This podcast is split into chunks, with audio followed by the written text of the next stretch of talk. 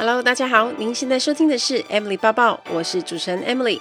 在 Emily 抱抱的频道中，主要会绕着自我成长、工作、职涯、甘苦、世界文化与旅游时事等相关内容。今天的节目就开始喽，请让我带着你的思绪一起飞翔吧。Hello，大家好，欢迎收听 Emily 抱抱。大家有注意到这几个礼拜，我都有努力的在 IG 上面放我跳舞的影片吗？一刚开始是跟妹妹的两人舞蹈，因为我们觉得很好玩，所以我就想说，哎，一个礼拜试着来跳一支看看。然后我们就看一些国外的 reels，他们怎么跳舞啊，或者是有一些音乐我们有兴趣的，然后我们就练习。他每次要拍一个跳舞的影片，虽然它只有短短十五秒，我们前置都要练习好几次。上一次我还有特别 po 出。练了大概超过二十几次的试拍影片，然后最终才抛出一个觉得比较 OK、比较满意的。大家可能不要小看那十五秒的跳舞，它有很多动作，虽然看起来不是那么难，可是实际上要做的好看，它是需要先练习的。然后上个礼拜没有跳，就有收到粉丝 讯息说：“哎，你好像这个礼拜没有跳舞。”就有时候会太忙，或者是说。就没有看到想跳的这样，然后我最近又 po 了一个我独舞的。有一天我去拍墨镜的团购的那个照片的时候啊，我就觉得那个 I'll be missing you 那一首很可爱，然后我就自己在盐城区那边跳，在大义仓库那里就很尴，就蛮尴尬的，因为别人可能会想说你在干嘛，然后我就我就在那边旁若无人的跳舞，就还蛮有趣的。我自己觉得在练舞啊、流汗的这个过程当中也是很舒压，虽然不是说。不是说一定要跳得多美多好看，重点是在于好玩。然后你听到那个音乐，你会觉得很开心，那个氛围会让你觉得生活还是充满着愉快的，这个很重要。所以我会建议大家，如果你可能工作上有些压力呀、或者是遇到一些不顺心的事情，看一些 reels 的影片，应该会觉得很有趣。那有机会的话呢，你喜欢跳舞，想要试试看的人呢，也可以一起跳舞。不知道大家会不会碰到一种状况，明明知道不可以这样做，却还是会犯下错误。但后来再回想的时候，会觉得，哎呦，你自己怎么会犯这样愚蠢的错误？或者是你会做出不恰当、不理性的判断呢？比如说，手上投资的股票一直往下跌，但迟迟不忍脱手，因为心里会想说，不行，我那个时候买那么贵，现在如果卖掉，不就赔钱了吗？或是没关系，只是这几天下跌而已，过两天就会涨回来了。或是明明我们自己手机上网的需求并没有这么大，那像家里呀、公司都有 WiFi，但是费率还是要选定吃到饱的方案呢？其实这些不理性的消费行为都可以用行为经济学来解释。那我们理解了之后，就可以避开一些思考上的偏误，也可以做出更好的决定。我们来讲一个小故事。自助餐吃到饱的这种 buffet 这种概念已经普及很多年了。那虽然这样的方式可以吸引更多的客人上门，但是企业也会需要控制食材浪费的成本。然后后来我们就会看到一些店家也会写告示，如果餐点拿太多吃不完的话，就要罚款。但是因为消费者跟店家双方因为认知的不同，后来就引起消费纠纷。那后来汉来海港餐厅的上海分店，他们就想到了一个方法。在下午茶的时段，他们向每个人收取二十块人民币的押金。如果拿了餐点剩下超过两百克，他们就会把押金没收。结果高达九成的顾客，他们都拿适当的分量而已。后来也达到店家想要控制食材浪费的问题。罚金和押金的做法利益都很类似，但是为什么消费者的反应却有极大的落差呢？因为事前付押金的时候，人会产生一种钱是我的，但是有可能会被拿走的想法，而且大多数的人都会有损失规避的倾向，在面对可能会有的损失的时候，都会希望把风险降到最低，所以自然会比较愿意配合店家的规定。而这个心理作用的背后，也是我们今天要讨论的行为经济学的范围里面。这几年以来，行为经济学受到很多各界的重视。像诺贝尔经济学奖的得主康纳曼，他得奖的原因就是把心理学上的研究拓展到经济学的领域，证明了经济决策是理性的这个假设是不成立的。所以他在经典之作《快思慢想》里面呢，汇整了人们决策的各种心理因素，像是我们常听到的锚定效应，提到的就是人的行为会被锚点左右，一开始获得的资讯会影响到之后的决策。他有做过一个实验哦，他问受试者说：“请问美国最高的红杉树是否高于三百六十公尺呢？”他得到的平均回答是两百六十公尺。但如果换一个方式来问问题，他改问。美国最高的红杉树有多高？结果平均数只有八十五公尺，差了将近三倍左右。所以人的心理是不是很神奇？行为经济学的理论一点都不难理解，而且又很接地气，在生活中的各种状况都可以看得到。康纳曼举了一个情境：有一天晚上，有一台计程车肇事逃逸，但那个城市只有两家计程车行。A 车行的车是绿色的，数量大概百分之八十五；B 车行的车是蓝色的，数量只占了百分之十五。目击证人说，他看到肇事计程车是蓝色的。假设证人可以正确指认出颜色的几率是。百分之八十，错误的几率是百分之二十。肇事车辆是蓝色计程车的几率，在有证人的情况下，正确的几率是百分之四十一。但是有超过八成的受测者，他们都认为肇事车是蓝色的。可是以比例来说，应该是绿色车的几率更高才对呀。大多数的人都忽略了绿色车辆总数占百分之八十五的基础条件，而落入了可得性解析偏误，把最容易得到的讯息，也就是目击者看到的蓝色车，当成是唯一的依据。像这种梗，其实也很常出现在韩剧或者是美剧里面。不得不说，这样的偏误也很常在我们的生活中出现。我们在做决定的时候，也很容易受到框架的影响。在《推力》这本书里面有提到一个实验：当碰到罹患严重疾病的人，医生如果说成功率高达百分之九十五，病人会愿意接受手术。但如果换一个说法，变成是一百个人当中有五人会在五年内死亡，多数的人反而会退却。但其实这两种说法的意涵是完全相同的。这些例子说明了人没有办法每一件事情都经过深思熟虑，所以我们就会掉进思考陷阱。但是了解了行为经济学之后，就可以提醒你这些偏误，我们可以提前预防和改善。所以学了行为经济学之后呢，就可以避开常见的非理性行为陷阱，做出更有利的决定哦。接下来我们来聊一下为什么人的价值观会前后不一致。我们先来思考一个问题：你认为人是理性的吗？有许多经济学家的假设都是以人是理性动物来做前提，那认为人是有能力做出正确的决策、评估变化，然后去找出一个最佳方案。比如说，你要投资的时候，投资人一定会衡量风险，确保利益最大化。可是，人就算拥有成本概念，但是在做判断的时候，也会常常出现矛盾。举个例子来说，诺贝尔经济学奖得主。塞勒在《不当行为》这本书有提到，有个朋友对花草会过敏，所以每个礼拜都会帮自己除草。塞勒就问他的朋友说：“诶，你怎么不花十块美金请人家帮你除草啊？”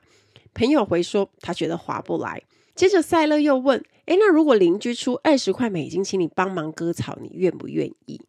朋友立刻回答：“不愿意。”同样的割草行为，劳力的价值可以低于十美金，但又高于二十美金。跟买卖价格的经济原理应该要相同才对。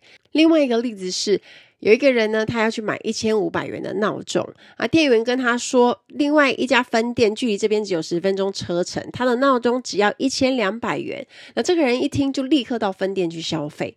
而过不久后，这个人考虑要买一万五千的电视机，店员说本店特价只要一万四千七，所以这个人呢就留在原地结账了。一样都是便宜三百块钱，按照道理来说，一个人的行为应该前后都会有一致性，但是上述的情境却一再显示矛盾。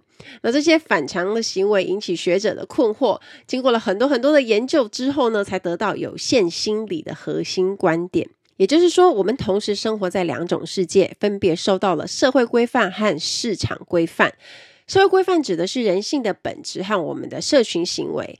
例如，你帮忙同事买饮料，不会立刻要求回报，但是在市场规范的框架里面，每一条规定都清楚分明，像是我们的薪水啊、商品的价格啊、利息等等。正是因为我们处在社会规范跟市场规范之间，所以我们需要不停的切换，才会出现类似的情形。但是有截然不同的决策。所以，当你内心判别标准对每一件事的预期不同，就会出现明明是价值相同的事情，但是做出矛盾的行为。就像我们会在高级餐厅里面花几百块加点一道甜点，但是呢，可能就会拿几十块的折价券到超级市场买冰淇淋。或是买新车的时候，你愿意花一万块钱升级真皮的座椅，但是同样一万块的沙发，你却不一定买得下手。所以，不理性的行为存在我们的日常生活里面，只有了解原因，才能够协助你聪明思考。提前意识到这一点，就可以提升决策品质，是因为经济学可以带给我们最大的帮助。所以，像为什么人花钱的时候会有双重标准的这个现象呢？我们也可以用行为经济学来解释。举个例子，有一个董事长，他叫做王董，他开了一家公司，每天都开那台二十年的旧车去跑业务。那虽然车很旧了，但是性能都还 OK，只是音响坏掉。有一次呢，修车厂的员工就建议王董换一套一万元的音响，但是王董说不要换，他说我又没什么在听音乐，换音响要做什么？后来呀，随着生意越做越大，王董就决定要换一台超过三百万的宾士车。下订单之后呢，业务员就说最近有促销活动，可以用九万块把车子音响换成顶级规格的音响。王董连想都没有想，就马上答应了。几个月之前，王董不愿意花一万块去换音响，但是为什么现在却愿意花九倍的价钱去升级音响设备呢？其实，在为什么我们总是掉进消费投资陷阱的这本书里面提到，心理账户是一种管理个人财务的心理捷径。他提到，人们不是把所有的收入跟支出放在一起，而是会划分不同的心理账号，让每个账户得到的预算额度都不一样。所以，像王董的故事，他在开旧车的时候，换音响的费用会列在一个单独的心理账户。可是买宾士的时候呢，他已经开了一个买高档车的心理账户，在三百万上面加上九万元的心理价值呢，却比之前的一万元小很多。那这种效应，我们也常在生活里面看到。在买健身教练课程的时候，销售人员会在旁边推销说，加五百元就可以送五堂课程，或是加一千块钱就可以升级成台北全区的会员等等。在销售高价商品的时候，去顺便推销低价商品，会比单独促销低价商品还要有效很多。因为我们买健身课程，可能已经花了两三万块，再多花个五百、一千块，好像也没什么差别。所以在传统的经济里面，经济学家认为，人将各种收入跟支出视为相同的概念，就像是薪水啊、股票红利啊、奖金，这些都是收入；而支出的话，就像是买车、买房子、付现金或是刷卡，人们的消费行为都是一样的。不过，行为经济学的看法不是如此哦。在不当行为里面提到了一个实验，研究人员分别询问两组的实验对象，其中一组被告知在稍早已经花了一千五百元看篮球比赛，另外一组则被告知本周已经支付了一千五百的停车费用。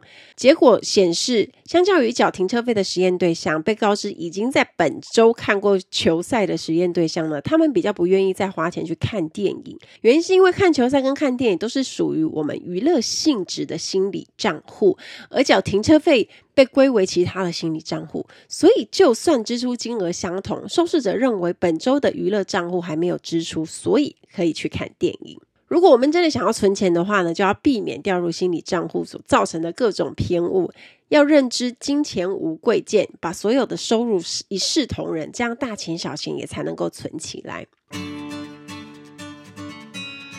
Ladies and gentlemen, welcome on board. This is the in-flight service manager Emily speaking. 欢迎来到航空小知识单元。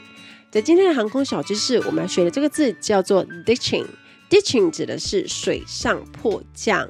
当飞机遇到紧急事故，没有办法顺利降落在机场，那必须降落在水上的话，这个就叫做 ditching。大家在搭飞机的时候，我们在看安全示范录影带，都会有一个篇幅在教大家怎么样穿救生衣啊，怎么样让救生衣充气啊，然后怎么样逃生。那这个就是在预防万一真的遇到水上迫降的话呢，大家会知道怎么去逃生啊，会遵守空服员的指示，然后也会除了帮助自己之外，要怎么协助身边的人啊，或者是身边的家人、小朋友等等。不晓得大家有没有看过，有一部电影叫《萨利机长》，它就是飞机迫降在哈德逊河逃生时的画面，非常的惊险。那最后所有的乘客都是获救了。那水上迫降基本上。其实是非常严重，而且生还率其实是很低的。所以那时候萨利机长的电影其实感动很多人，因为那算是一个很难得的成功迫降。那在受训的时候啊，我以前还没有考上空服员的时候，我都一直以为空服员一定要会游泳，可能跟很多人的刻板印象都一样，因为想说水上迫降组员要会游泳，好像会比较容易。呃，帮助更多人。可是后来我我自己当空服员就知道，不是一定要会游泳，因为大家也都有穿救生衣。那空服员主要是要协助客人逃生嘛。那在假设遇到水上迫降的时候，空服员的工作呢，跟降落在陆地是一样的。那紧急逃生呢黄金救援时间是九十秒，也也就是说，在九十秒内完成所有客人的逃生。那在水上迫降，这个其实是非常非常难度很高的。在遇到水上迫降的时候，空服员的第一时间当然是协助所有的客人离开机舱，然后在救生艇上。那当所有的客人都在救生艇之后呢，我们就是最后一个上救生艇的。那接着下来，我们就要做一些动作，尽量快速的让救生艇跟飞机分离开来，要离开飞机越远越好，因为这样子还比较安全。除此之外呢，我们也要去观察有没有客人因此而受伤啊。那客人要怎么样去协助彼此啊？甚至假设今天呢，乘客在逃生的时候，我不幸落入水里啊，等待救援啊，这时候空服员可能就要请乘客帮忙，然后把客人救起来等等，有非常非常多细项的事情都是在我们受训里头。我在阿联酋的 d i c h i n g 受训的时候啊，很戏剧化，详细的过程我就记录在我的新书里面啊，因为实在是太可怕了，我终身记得。我就是一直吃水，然后差点命丧杜拜。想要知道的人呢，可以去看一下。不过印象非常深哦，因为在我的以以前我们看影片，或者甚至是甚至是看电影，都不知道实际上救生艇的高度是很高的。直到我自己受训之后，才发现哇，原来看着。浅浅的救生艇，事实上要从水里面爬上去是非常非常难的，它真的是很高。而且当你假设你今天已经水水上迫降啊，然后你在水里，水又很冰，然后你又很紧张、很害怕，你的身体上其实是很僵的，那你也很没有力，你其实是爬不上去的。所以这一些事件都是有可能会发生在水上迫降当中。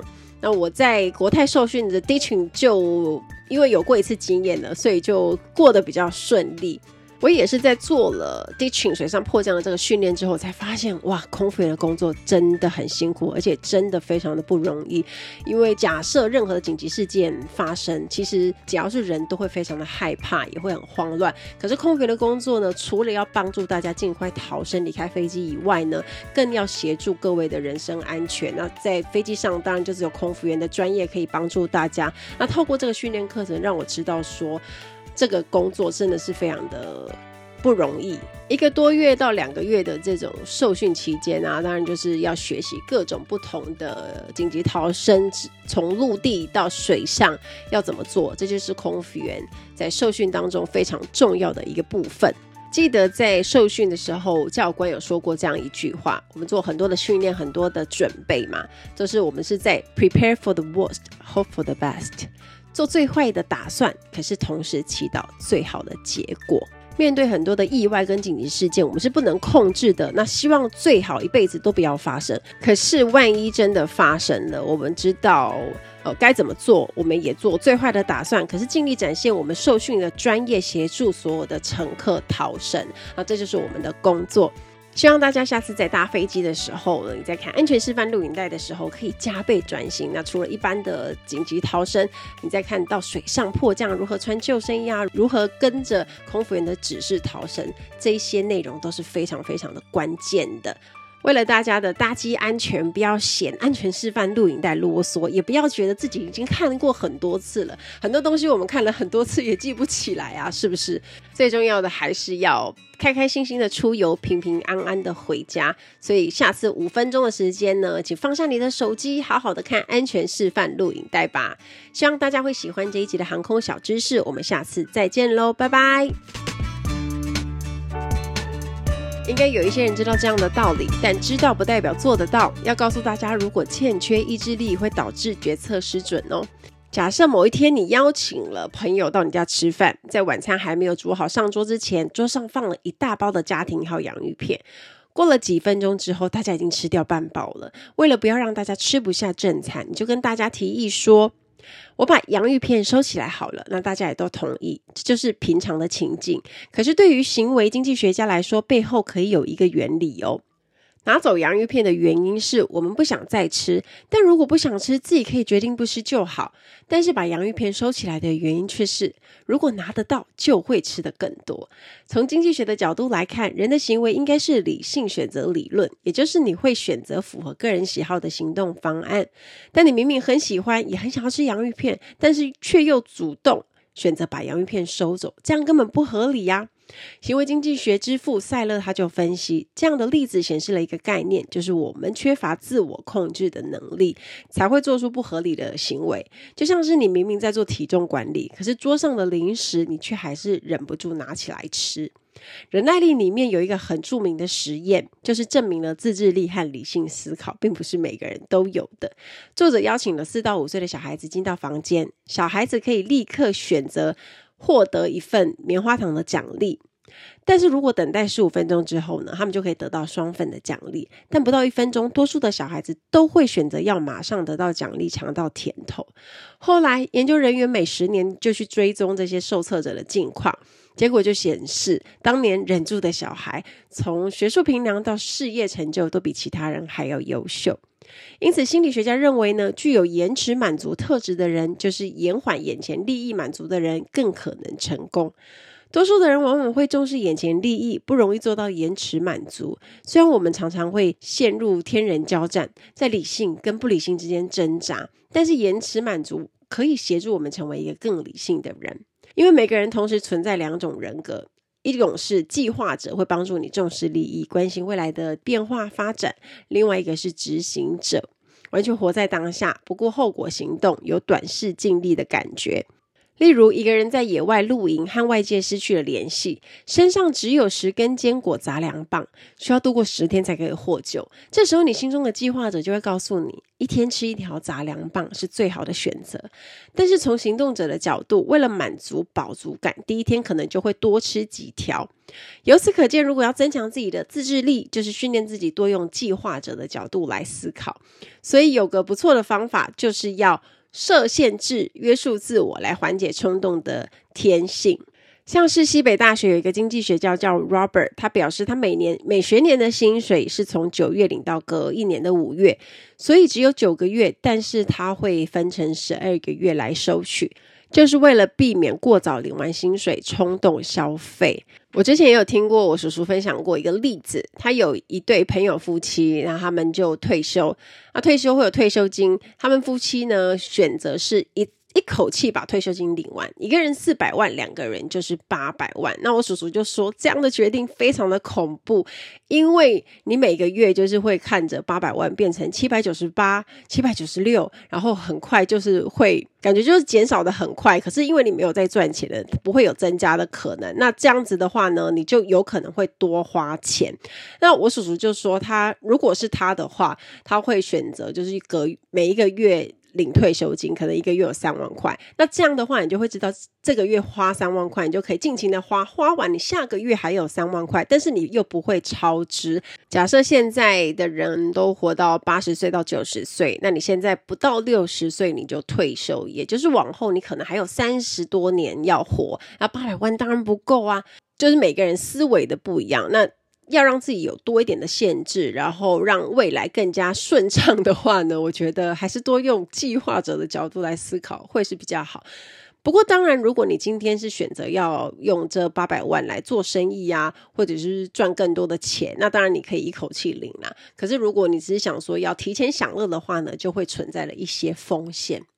另外有一个实验在讨论要怎么解决学生交作业会拖延的毛病。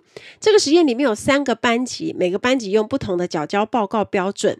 第一个班级一开始就告诉学生，这个学期会有三份报告，会在第四周、第八周和第十二周的时候交。